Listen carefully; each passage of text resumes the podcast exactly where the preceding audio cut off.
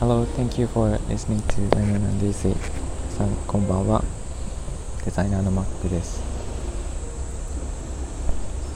えっと私は SNS のアイコンとかあと自分の名前にあのレモンなるべくつけていてこれは、えーと、なぜかっていうお話は以前にしたんですが、えっと、私のパートナーがなんとなくレモンのイメージがするというところから始まって、えーと、全てつけているんですけどイメージがなんか合っているという評判があるので最近はなんか自分がやることとか、えー、全部レモンに紐付けてなんとなくイメージさせるようにしていてそれが、えー、なんかとってもうまくいっています。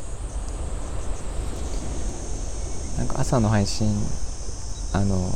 波音をお届けしてるんですけどえっ、ー、と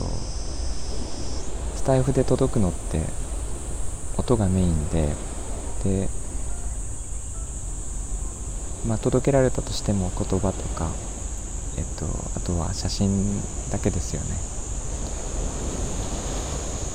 そこになんかえっ、ー、とシトラスの匂いがする風みたいなことを一言入れていてえっ、ー、とスタイフでは絶対匂いっていうのは届かないんですけどそれをあえて言ってみることでなんかその言葉に惹かれてくるっていう方が少しいてですね。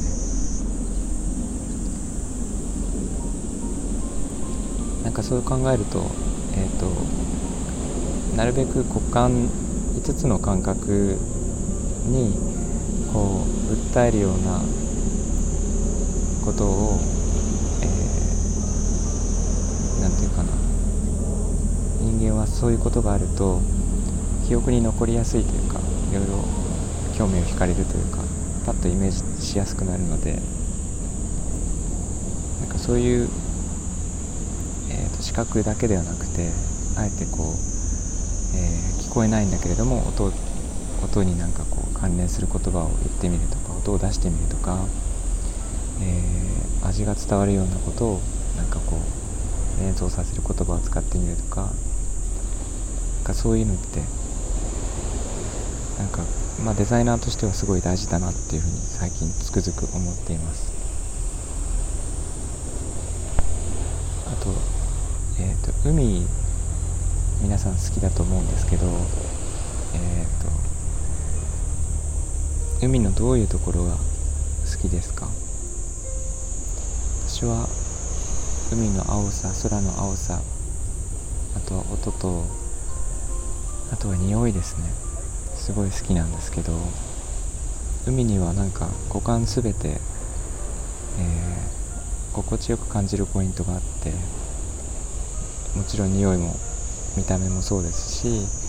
あとは、えー、海の何て言うかな海の幸もありますし海の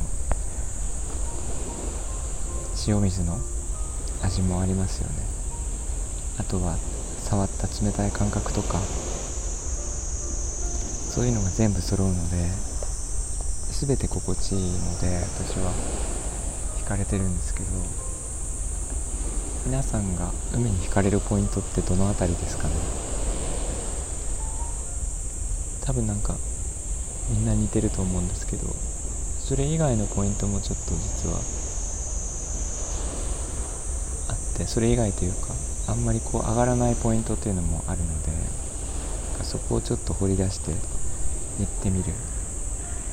のってなんかマーケティング的にっていうかなんか一つのこう、えー、イメージの刷り込みというかですね。なんかそういう時に役に立つかなと思っています。だから海の配信でも、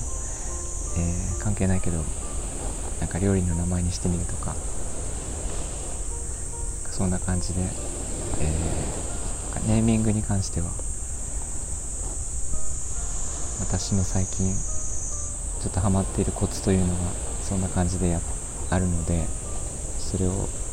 なんとなく今日はお伝えしようかなと思ってお話ししました、え